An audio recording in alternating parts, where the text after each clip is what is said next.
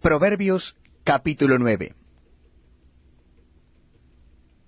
La sabiduría edificó su casa, labró sus siete columnas, mató sus víctimas, mezcló su vino y puso su mesa. Envió sus criadas. Sobre lo más alto de la ciudad clamó. Dice a cualquier simple, ven acá.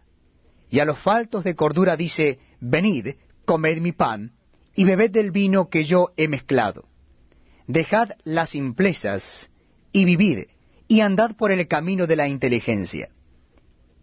El que corrige al escarnecedor se acarrea afrenta. El que reprende al impío se atrae mancha. No reprendas al escarnecedor para que no te aborrezca. Corrige al sabio y te amará. Da al sabio y será más sabio. Enseña al justo y aumentará su saber.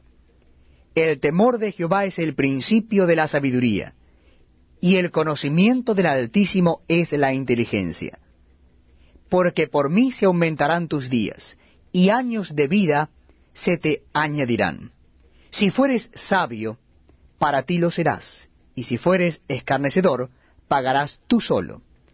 La mujer insensata es alborotadora, es simple e ignorante.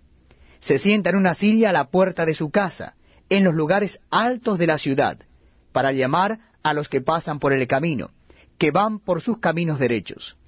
Dice a cualquier simple, ven acá. Y a los faltos de cordura dijo, las aguas hurtadas son dulces, y el pan comido en oculto es